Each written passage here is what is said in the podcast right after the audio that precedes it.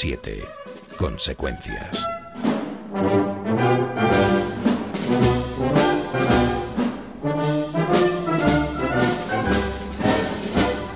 El general Juan Picasso González está a punto de cumplir 64 años, cuando recibe el encargo más importante de su carrera.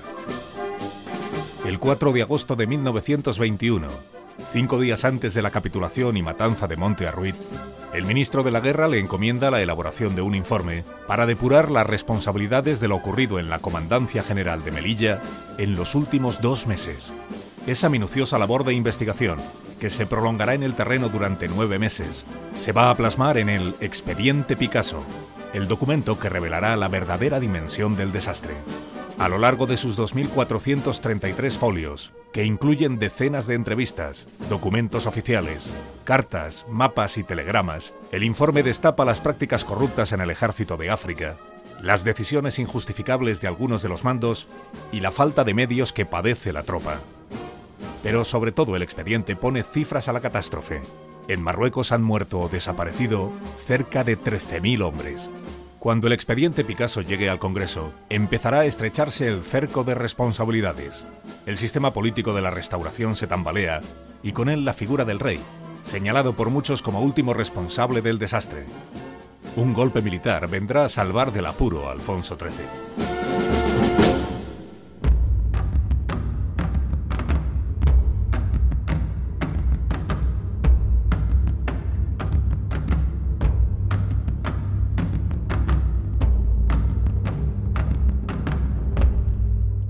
Anual 1921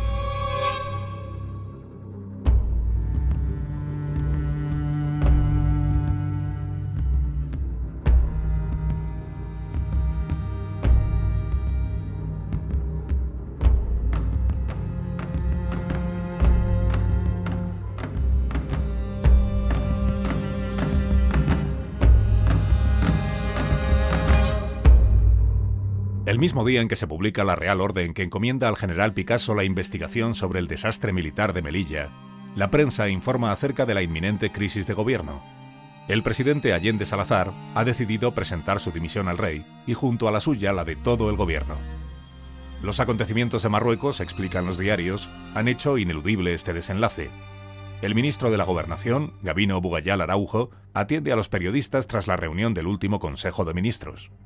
Todo está pendiente de que Alfonso XIII se reúna con el resto de los líderes políticos para conocer sus pareceres. El gobierno no tiene la suficiente autoridad parlamentaria directa para emprender la necesaria acción en Marruecos y no puede prescindir de las opiniones de los demás. Si fuera este un asunto de los que permiten una opinión y una norma de gobierno, según los ideales que se profesa, seguiríamos donde estamos. Pero la cuestión de Marruecos es de gran trascendencia y por ello es preciso que se oiga la opinión nacional. Señor ministro, entonces, ¿va a abrirse el Parlamento? ¿Habrá nuevas sesiones en las Cortes? No, no se reunirán las Cortes. Su reunión no sería más que una medida aparatosa. Ya se sabe qué grupos forman las Cortes y quiénes representan sus respectivas opiniones. Por lo tanto, consultando a los jefes, sabemos ya todo lo que queremos saber. Así se lo ha dicho el presidente a su majestad. El nombre que más suena para sustituir a Allende Salazar es el de Antonio Maura, uno de los símbolos del régimen de la Restauración. En los últimos 20 años ha sido presidente del gobierno en cuatro efímeras ocasiones. La más longeva de ellas duró 20 meses. Por entonces le tocó gestionar otra crisis relacionada con Marruecos, la de la Semana Trágica Catalana y el desastre del Barranco del Lobo, hechos que le abocaron a la dimisión. Pero Maura es ahora el hombre al que todos miran. El presidente del Senado, Joaquín Sánchez de Toca, aboga públicamente por el líder conservador. Es más que conveniente que una figura de gran prestigio se ponga al frente del nuevo gobierno. Y esta, no me cabe duda, es el señor Maura, alguien que está a la cabeza hoy de todos los prestigios de España. De la misma opinión es el presidente del Congreso. Sánchez Guerra asegura ante los periodistas, poco antes de despachar con el rey, que no hay ningún hombre público que reúna tantas condiciones como Maura para hacerse cargo del gobierno. La prensa conservadora se vuelca también con esta opción. El diario La Época allana el camino al viejo político animándole sin remilgos a que se haga cargo de la situación. No conocemos el pensamiento del ilustre hombre público, pero sí su patriotismo. Y siendo las circunstancias lo que son y representando el señor Maura el máximo aliento para la opinión pública, confiamos en que se decidirá a tomar sobre sus hombros la ardua tarea de gobernar. Desde luego, lo que sí afirmamos es que el Partido Liberal Conservador está decidido a dar toda clase de facilidades y prestar toda suerte de colaboraciones y apoyo al ilustre político. La situación se resuelve definitivamente el 13 de agosto. Antonio Maura acepta el encargo del rey y forma un gobierno de concentración nacional. De los nueve ministros destacan dos nombres. Francisco Cambó, líder de la Liga Regionalista en la cartera de Hacienda, y Juan de la Cierva al frente de nuevo del Ministerio de la Guerra. De la Cierva, hombre de orden recto, impetuoso y miembro del ala más conservadora, es más devoto del rey que de la monarquía. Pero el papel es complicado. La amarga cuestión del desastre de Anual va a marcar indefectiblemente la vida de este gobierno.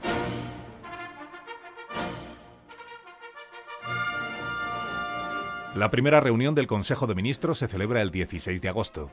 Por entonces ya se conoce el terrible desenlace de los cercados en Arruit y también que cientos de soldados y oficiales han sido hechos prisioneros por los rifeños, entre ellos el propio general Navarro. Aunque el enemigo está aún a las puertas de Melilla, la palabra que ahora hace fortuna es reconquista. El objetivo es vengar a los caídos y recuperar el territorio perdido. El general Berenguer sigue recibiendo refuerzos, hasta 35.000 hombres a finales de agosto, y en toda España se celebran colectas, tómbolas, rifas, corridas de toros benéficas y cuestaciones para sufragar los gastos del ejército de África. En Vizcaya una suscripción pública permite comprar un tanque. En apenas dos meses, los donativos de empresarios y particulares de todo el país permitirán adquirir más de 25 aviones. El nuevo gabinete quiere dejar claro desde el principio su apoyo a la labor del alto comisario, Frente a las voces abandonistas procedentes de la izquierda, el gobierno de Maura apuesta por continuar la guerra de Marruecos hasta las últimas consecuencias. La nota que distribuye a la prensa tras la primera reunión del gobierno es un espaldarazo a la labor de Berenguer. Las primeras deliberaciones del nuevo ministerio han versado sobre los asuntos que conciernen a nuestra zona marroquí, cuyo litoral se debe estimar siempre y a todo trance como prenda inexcusable de la independencia y la seguridad de España. El establecimiento gradual y normal del protectorado en aquella zona alcanzó durante el mando del actual alto comisario, por felicísimos métodos de avance, grandes progresos y proseguirá sin titubeos, aleccionado por todas las experiencias, hasta dar cima y término a esta obra política sostenida y secundada por las armas de la nación.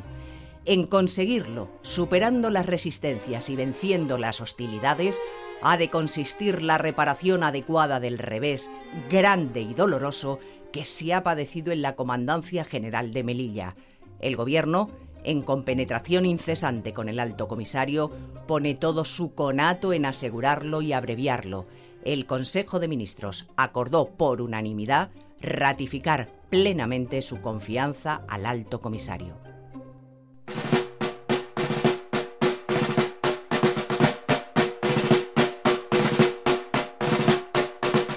Una cuestión peliaguda para el nuevo presidente del gobierno va a ser la de los prisioneros. La apresurada retirada había dejado en manos de diferentes cabilas a cientos de soldados y civiles españoles. La gran mayoría ha sido asesinada, pero otros cientos de hombres han sido hechos presos con la intención de exigir rescate. Entre el 28 de julio y el 6 de septiembre, la Oficina Central de Asuntos Indígenas de Melilla consigue recuperar mediante pagos o canjes por otros prisioneros a 350 personas. Sin embargo, otro medio millar de españoles acaban en Axdir, en manos de Abdelkrim. Junto al general Navarro permanecen allí cautivos 47 oficiales, más de 400 soldados y 54 civiles, entre los que hay 13 mujeres y 8 niños. A través de un intermediario, el caudillo rifeño presenta sus exigencias. 3 millones de pesetas como precio del rescate, un millón más en concepto de indemnización y la devolución de todos los prisioneros en manos de los españoles. Maura está en una encrucijada. O atiende a las presiones de quienes desde la prensa, la política o la calle le reclaman la liberación de los prisioneros, u opta por la razón de Estado. El propio general Berenguer resume en una carta al gobierno esas mismas dudas que también a él le atenazan. Este asunto tiene dos aspectos. El sentimental, por las desgracias que puedan ocurrirles, y el materialista, por las ventajas que a la Jarca pueda proporcionar el disponer de los cuantiosos recursos metálicos que pretende. No cabe duda que disponiendo Abdelkrim de la importante cantidad que pide, podrá proporcionarse elementos de guerra que aumenten la energía de su actuación. El otro aspecto de la cuestión, el sentimental, es quizá en estos momentos el más importante y el que más debe preocuparnos. Pues, ¿qué efecto produciría a la nación la noticia de haber sido muertos o martirizados esos prisioneros a la vista de nuestra plaza de Alucenas? No sin angustia, Maura toma una decisión. Mientras dure la guerra, España se niega a entregar un solo céntimo a Abdelkrim para evitar que se rearme. Pero la cuestión de los prisioneros es ya un asunto de debate nacional. La opinión pública clama por la solución del problema, sobre todo a medida que se conocen las penurias por las que atraviesan los cautivos, muchos de ellos enfermos de tifus y disentería. En la prensa abundan los editoriales y columnas que exigen al gobierno que reconsidere su postura.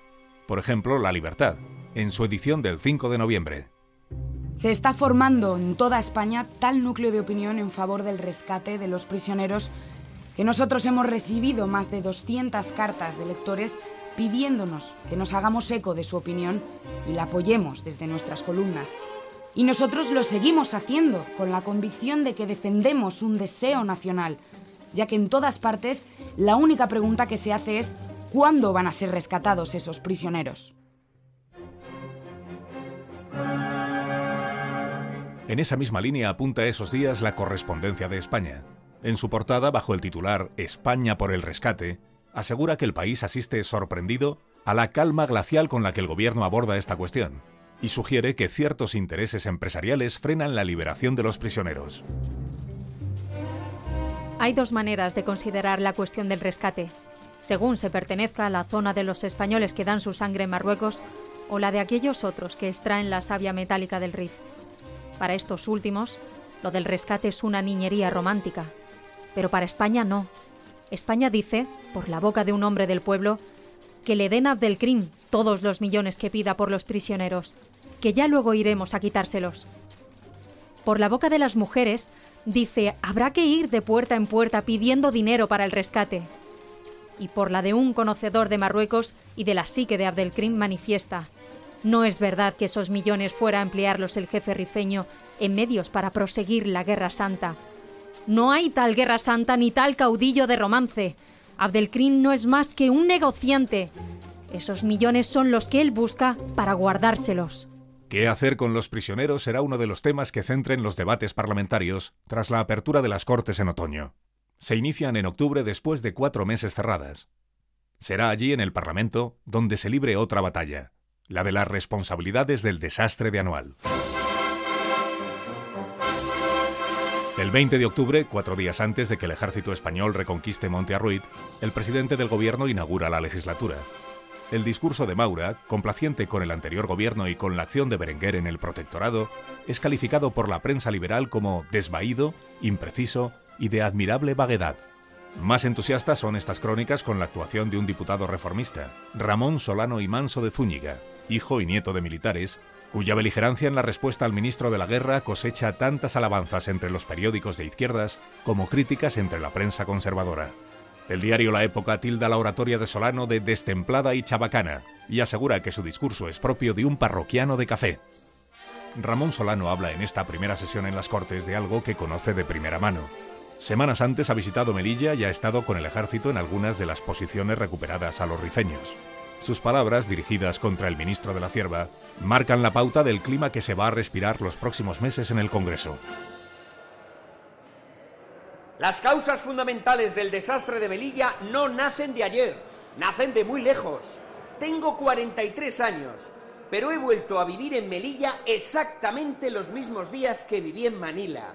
Aquellos nombres de generales que exornaban las calles de Manila aquellos 80 o 90, unos idiotas, otros imbéciles y otros ladrones, entre muchos respetabilísimos, figuraban también exactamente lo mismo en las calles de Melilla, igual que en Filipinas.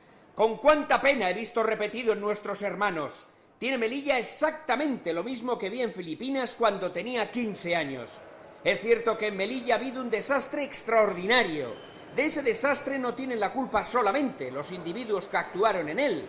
Tiene la culpa todo el país, y principalmente los gobiernos y el poder público, que sabiendo que la cobardía se paga cara en todas las ocasiones, fue cobarde. Y la cobardía de aquí, de la península, no tiene las ramificaciones y consecuencias que tiene cuando se encuentra uno frente al enemigo.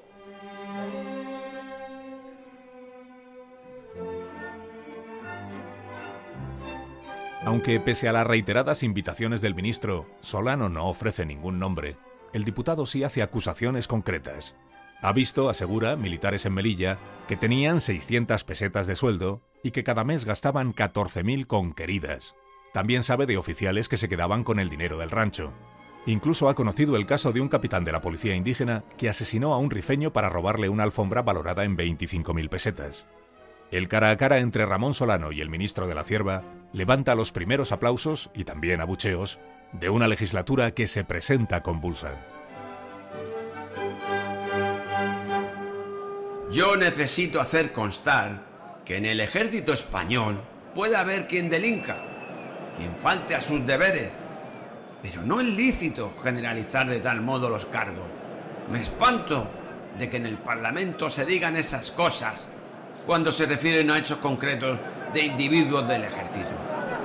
Si habléis en general del ejército español, diré que al generalizar de ese modo, además de incurrir en injusticia, vais contra la patria. Pero es que hay alguien aquí que diga con carácter general que el ejército español es un ejército de bandidos.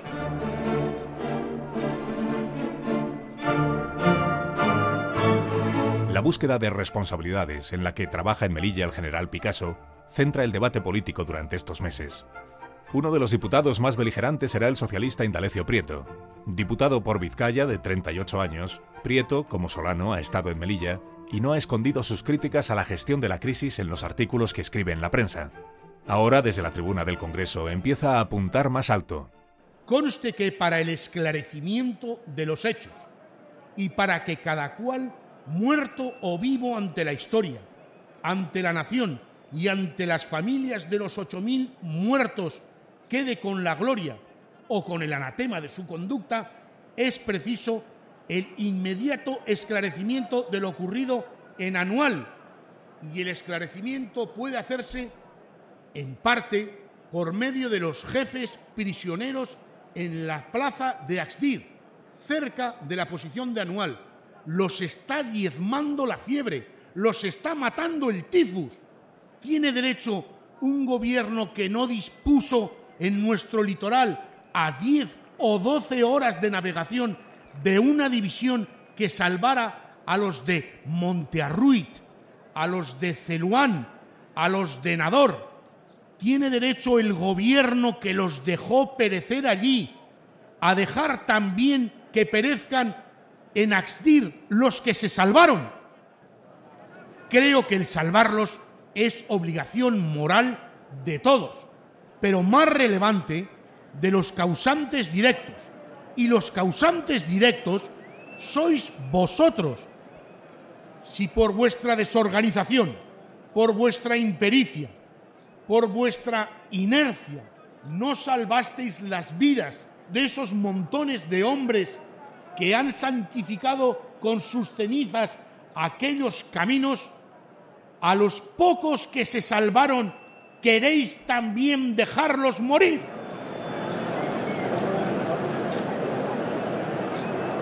Hay allí montones de escombros humanos pidiendo justicia. Para la regencia fue en nuestra carrera desenfrenada hacia nuestra decadencia la pérdida del imperio colonial y el desastre de nuestra guerra un horror que jamás podrá disipar la historia para este desdichadísimo reinado. Señoría, no tiene derecho Usía a decir eso. Y podría citar muchos casos de parlamentos extranjeros en el que cosas más leves que esa no se han consentido decir, o el decirlas ha dado lugar a severísimas sanciones. El reinado es un periodo histórico cuando pasa a la historia. Pues ojalá no pudiera pasar a la historia. Mire, le insisto, no tiene Usía derecho a seguir por ese camino y el presidente no lo consentirá. Cambie su señoría el adjetivo y en su fervor dinástico ponga afortunadísimo donde yo he puesto desdichadísimo. Le recuerdo que soy el presidente del Congreso y desde aquí no tengo otro fervor que el cumplimiento de mi deber y a él me atengo. Ah, uno de los errores gubernamentales de los gobiernos que han dirigido esa desatenta acción del protectorado fue precisamente llevar al rey a la zona del protectorado como si fuera una zona de conquista. Orden, orden, silencio, les pido silencio. Orden, orden, llamada al orden una vez más. Silencio, silencio. Hablo de los gobiernos. Allá en el alto de Huizán, ahora la atalaya de la muerte, se pronunció esta frase histórica por un palatino. Señor, desde los tiempos de Felipe II, ningún rey puso su planta en terreno conquistado por España como ahora lo hace vuestra Majestad. Aquellos campos de dominio son hoy campos de muerte. Ocho mil cadáveres parece que se agrupan en torno, en las gradas. ¡Orden! ¡Orden! ¡Silencio! ¡Silencio!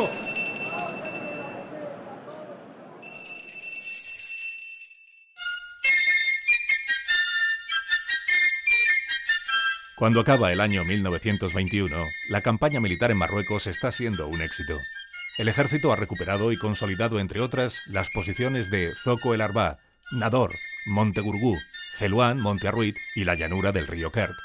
Alimentados por el deseo de venganza y después de comprobar las atrocidades cometidas por los rifeños, el ejército español arrasa en su avance con pueblos y cultivos.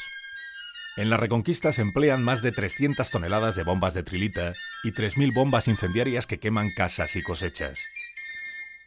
Indalecio Prieto denuncia en el Congreso prácticas salvajes, como la decapitación de los enemigos. Las instrucciones que ha dado Maura y que expone en el Congreso se basan en el plan que le ha propuesto Berenguer. El presidente habla de recuperación, sí, pero también de una operación de castigo contra todas aquellas cabilas que antes fueron aliadas y que tras la caída de Anual se volvieron cruelmente contra los españoles.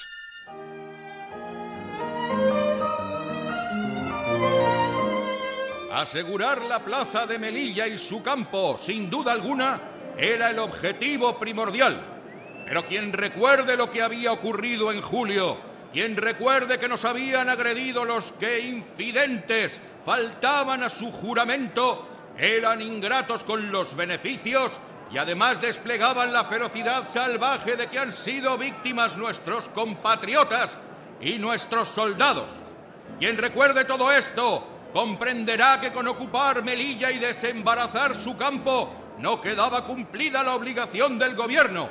Hay que aplicar también el castigo justiciero, no otra cosa que justiciero castigo, tal como corresponde a nuestro propio ser, a nuestro propio decoro y a nuestro honor, pero castigo ejemplar, memorable, precisamente para que sea posible reanudar la normalidad de la vida con ellos.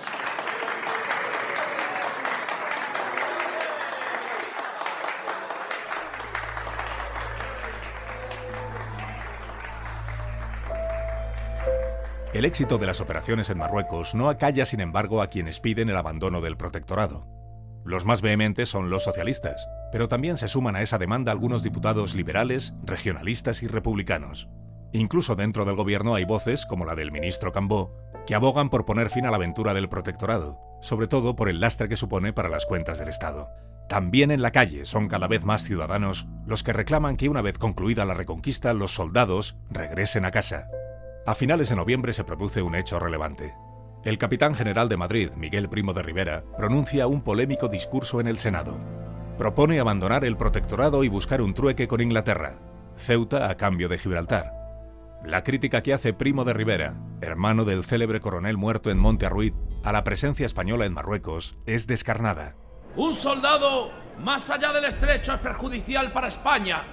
Somos el enano de la venta, chillando sobre el pasado y el porvenir y olvidando el presente, que es lo que más importa y que no puede ser más mísero. España está con los caminos llenos de pobres famélicos que no encuentran trabajo en parte alguna, con niños escuálidos manteniéndose en los vertederos como cerdos, y todos sin escuela, sin hogar, sin cura en los campos, sin médicos, habitando zonas palúdicas que se sanearían con menos de lo que cuesta un año de África. ¿Para qué hablar de esto?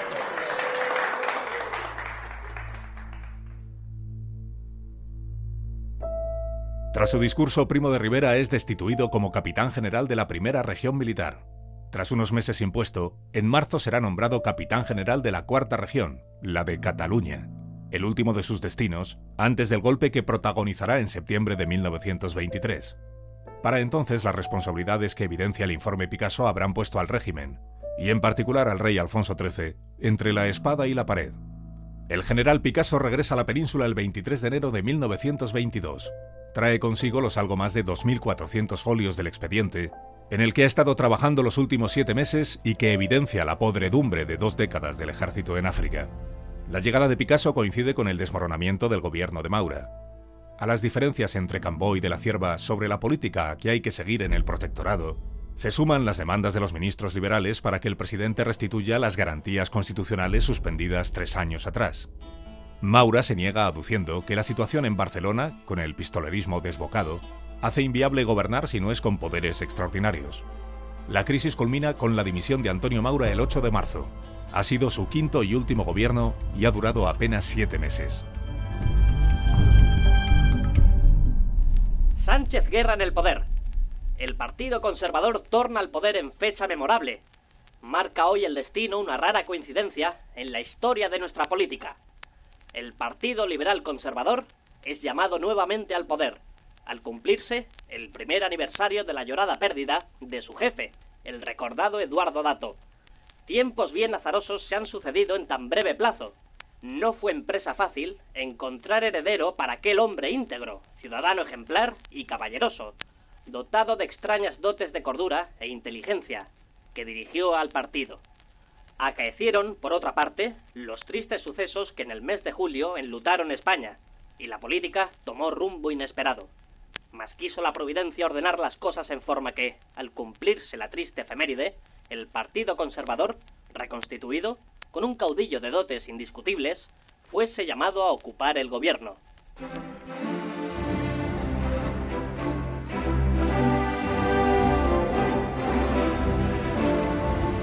A Maura le sucede José Sánchez Guerra, consolidado ya como líder del Partido Conservador. El nuevo presidente del Consejo apuesta por contemporizar. Prioriza la actuación política a la militar anuncia el regreso de 20.000 soldados a la península y retrasa sin edie el proyecto de un desembarco anfibio en Alucemas, un plan promovido por el exministro de la Cierva y que el rey ve con buenos ojos. Pero el gran frente que se abre ante el gabinete de Sánchez Guerra es el de las responsabilidades por el desastre de Anual. Picasso entrega en abril su expediente al Consejo Supremo de Guerra y Marina, que se muestra dispuesto a actuar con dureza. Si Picasso pedía encausar a 37 mandos, el Consejo lo amplía a 70, incluyendo a Berenguer, que aunque presenta la dimisión como alto comisario, está aún protegido por la inmunidad que le confiere ser miembro del Senado. Por su parte, el presidente del gobierno lleva el expediente Picasso al Congreso tal y como demandan republicanos y socialistas. Se forma una comisión de 19 diputados para el estudio del informe, y durante el mes de noviembre se producen duros y exaltados debates en el Parlamento. La izquierda exige una depuración hasta las últimas consecuencias. Entre los diputados más beligerantes están los socialistas Julián Besteiro y de nuevo Indalecio Prieto. Una catástrofe cual la iniciada en anual, donde han quedado 10.000 hombres, donde se han perdido millones de pesetas de todo el material de guerra, donde se ha hundido nuestro prestigio, donde hemos pasado por la más grande y la más profunda de las humillaciones y de las vergüenzas que pueda recoger la historia española. Ah, esas responsabilidades no hay manera de liquidarlas ni aun dentro de la esfera parlamentaria, de la soberanía del Parlamento, ni mucho menos andar buscando con espíritu leguleyo en los códigos, en las leyes escritas. No, con toda sinceridad os decimos, una catástrofe como la de Anual en los pueblos que tienen vitalidad se liquida con una revolución que derribe al régimen causante de la misma. Las responsabilidades que el fuero parlamentario pueda atraer están ahí. La otra, desgraciadamente, no la podemos sancionar. Es la que un pueblo vital hace efectiva con una revolución, la que no tendrá históricamente sanción en España más que cuando se abran las criptas del Escorial para recoger los restos de este reinado en decadencia.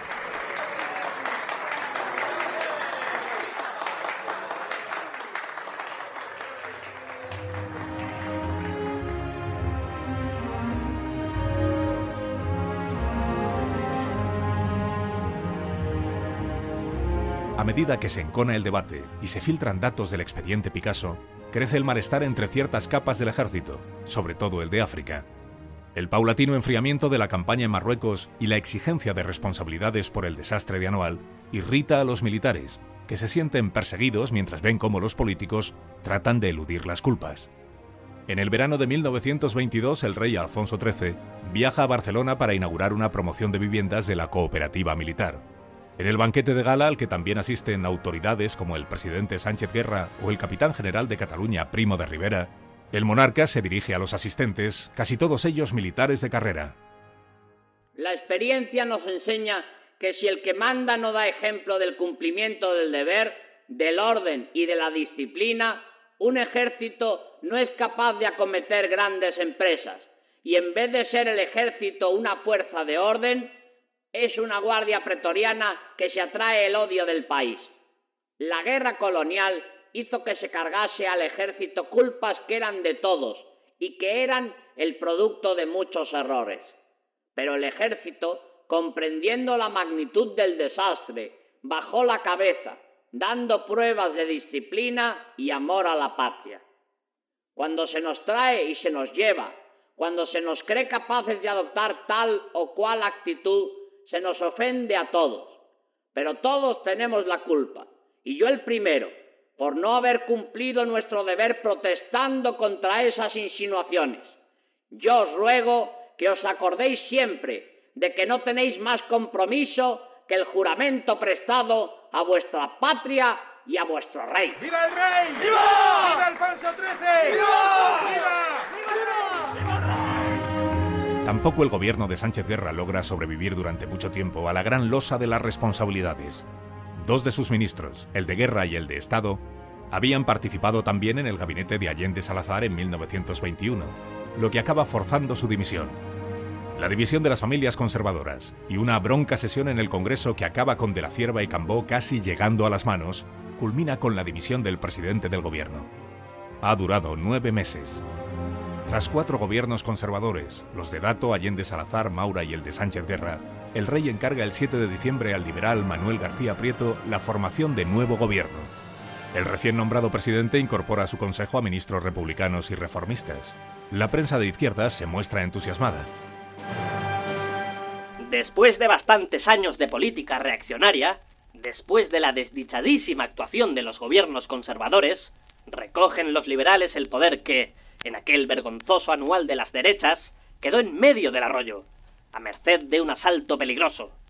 Los liberales, como dinásticos y como patriotas, han cumplido con su deber. Que cumplan ahora con él como gobernantes, para que la opinión, que tanto derecho tiene a exigirles una labor Mientras que la prensa conservadora acusa a las izquierdas de haber utilizado el desastre de Anual para poco menos que asaltar el poder. A las responsabilidades no se opone nadie. Lo que ocurre es que hay unos sectores políticos que acusaban a unos hombres públicos inconcretamente y otros que exigen que se concrete la acusación. Ya han conseguido las izquierdas lo que querían, que era el poder. Gobiernen en buena hora y ocúpense de los verdaderos problemas que el país tiene planteados, que nosotros no hemos de sentir impaciencias porque deseamos el bien de España.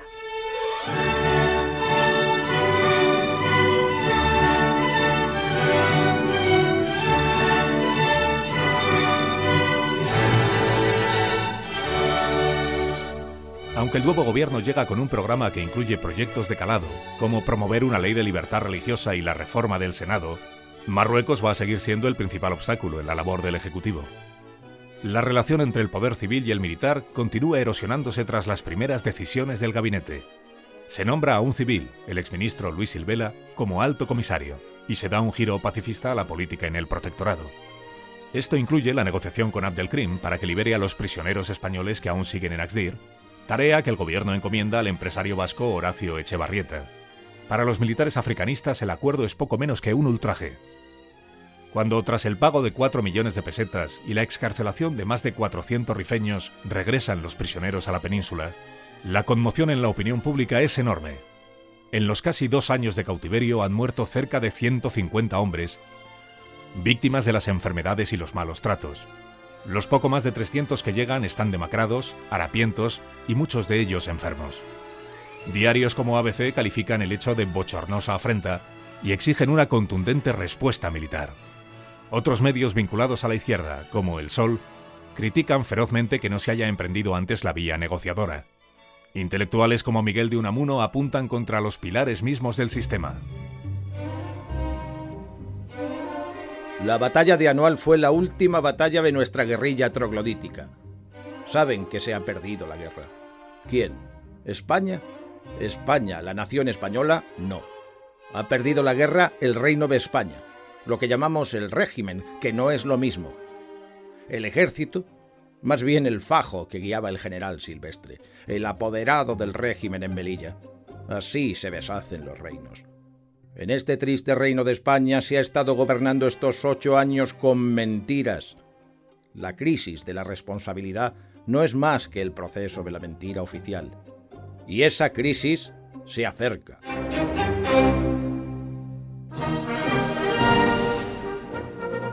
El país está agotado por la permanente inestabilidad política, la precaria situación económica y la conflictividad social. El fracaso colonial en Marruecos, resucitado ahora por la triste imagen de los prisioneros retornados, añade una muesca más en la baja autoestima nacional. Se percibe un fin de etapa. El periodista y escritor socialista Luis Araquistain asegura en la voz que el rescate de los cautivos ha sido como tener que apurar las últimas heces del fracaso de la política de la conquista militar.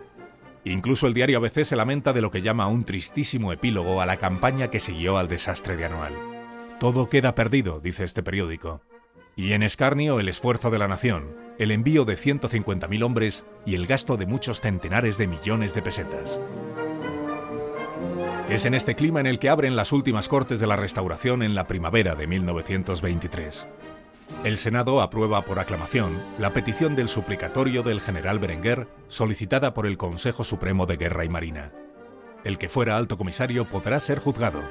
Es el primer señalado por el desastre, pero no el único. El 3 de julio se crea en el Congreso de los Diputados una segunda comisión de responsabilidades promovida por republicanos y socialistas. Es la llamada Comisión de los 21, que debe completar la información ofrecida por el expediente Picasso y emitir su propio dictamen pero no tendrá tiempo. Dos semanas antes de que la comisión haga pública su resolución, un golpe militar acaba con estos trabajos y con el sistema constitucional vigente desde 1876. El 13 de septiembre de 1923, el capitán general de Cataluña, Miguel Primo de Rivera, declara el estado de guerra y saca las tropas a la calle. Tras comunicar al rey su levantamiento, publica un manifiesto que titula Al país y al ejército. Ha llegado para nosotros el momento más temido que esperado, de recoger las ansias, de atender el clamoroso requerimiento de cuantos amando la patria no ven para ella otra salvación que liberarla de los profesionales de la política que amenazan a España con un próximo fin trágico y deshonroso. La tupida red de la política de concupiscencias ha cogido en sus mallas, secuestrándola hasta la voluntad real. Ahora Vamos a recabar todas las responsabilidades y a gobernar nosotros u hombres civiles que representen nuestra moral y doctrina. Este movimiento es de hombres. El que no sienta la masculinidad completamente caracterizada, que espere en el rincón, sin perturbar los días buenos que para la patria preparamos. No tenemos que justificar nuestro acto que el pueblo sano demanda e impone. Asesinatos de prelados, exgobernadores, agentes de la autoridad, patronos, capataces y obreros, audaces e impunes atracos, depreciación de moneda, francachela de millones de gastos reservados, rastreras intrigas políticas tomando por pretexto la tragedia de Marruecos, incertidumbre ante este gravísimo problema nacional, indisciplina social que hace el trabajo ineficaz y nulo, precaria y ruinosa la producción agrícola e industrial, impune propaganda comunista, impiedad e incultura, justicia influida por la política, descarada propaganda separatista, pasiones tendenciosas alrededor del problema de las responsabilidades. Españoles, ¡viva España! ¡Y viva el rey! Después de 48 horas de incertidumbre, Alfonso XIII anuncia su respaldo a los sublevados y admite la dimisión en pleno del gobierno de García Prieto. El monarca, que ha visto cómo la institución era cada vez más cuestionada, escoge bando. A partir de ahora y durante los próximos ocho años, Alfonso XIII será un rey con dictadura. Primo de Rivera gobernará bajo el régimen de partido único y con el lema Patria, Religión y Monarquía. El rey tratará de justificar su decisión en la prensa internacional. Dentro de unos meses, en enero de 1924, el monarca hará unas reveladoras declaraciones al periódico Daily Mail. Yo acepté la dictadura militar porque España y el ejército la quisieron para acabar con la anarquía, con el desenfreno parlamentario y la debilidad claudicante de los hombres políticos. La acepté como Italia tuvo que acogerse al fascismo porque el comunismo era su inmediata amenaza y porque había que emplear una terapéutica energía sobre los tumores malignos que padecíamos en la península y en África.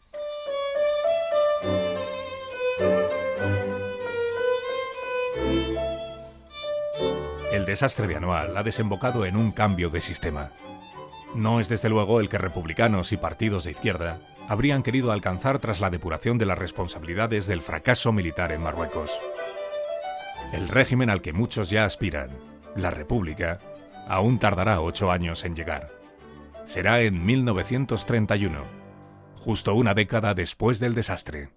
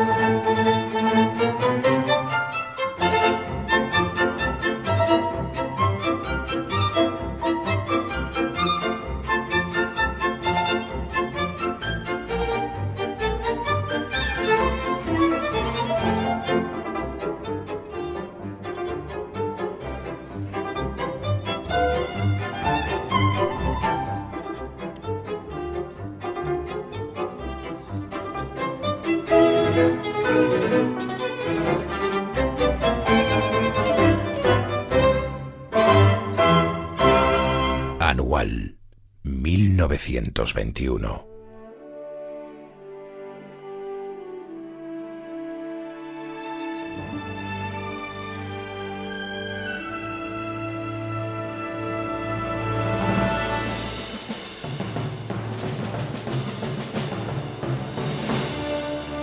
Han puesto sus voces a este episodio Casimiro García Abadillo, Pablo Albella, Raúl del Pozo, Alicia Eras, Elena Gijón, Javier Ruiz Taboada, Alicia Paz, Sara Iturbide, Iñaki López, José Manuel Puebla, Chema Oleaga, Chema Crespo, José Antonio Laya, Carlos Latre, Diego Fortea, Goyo Jiménez. Narración Carlos Alsina. Dirección y guion Jorge Abad. Dirección de actores, Carlos Zumer. Producción, María Jesús Moreno. Diseño sonoro, Fran Montes. Grabación, Daniel Solís y Pepe Menchero. Creatividad gráfica, Diego Fortea.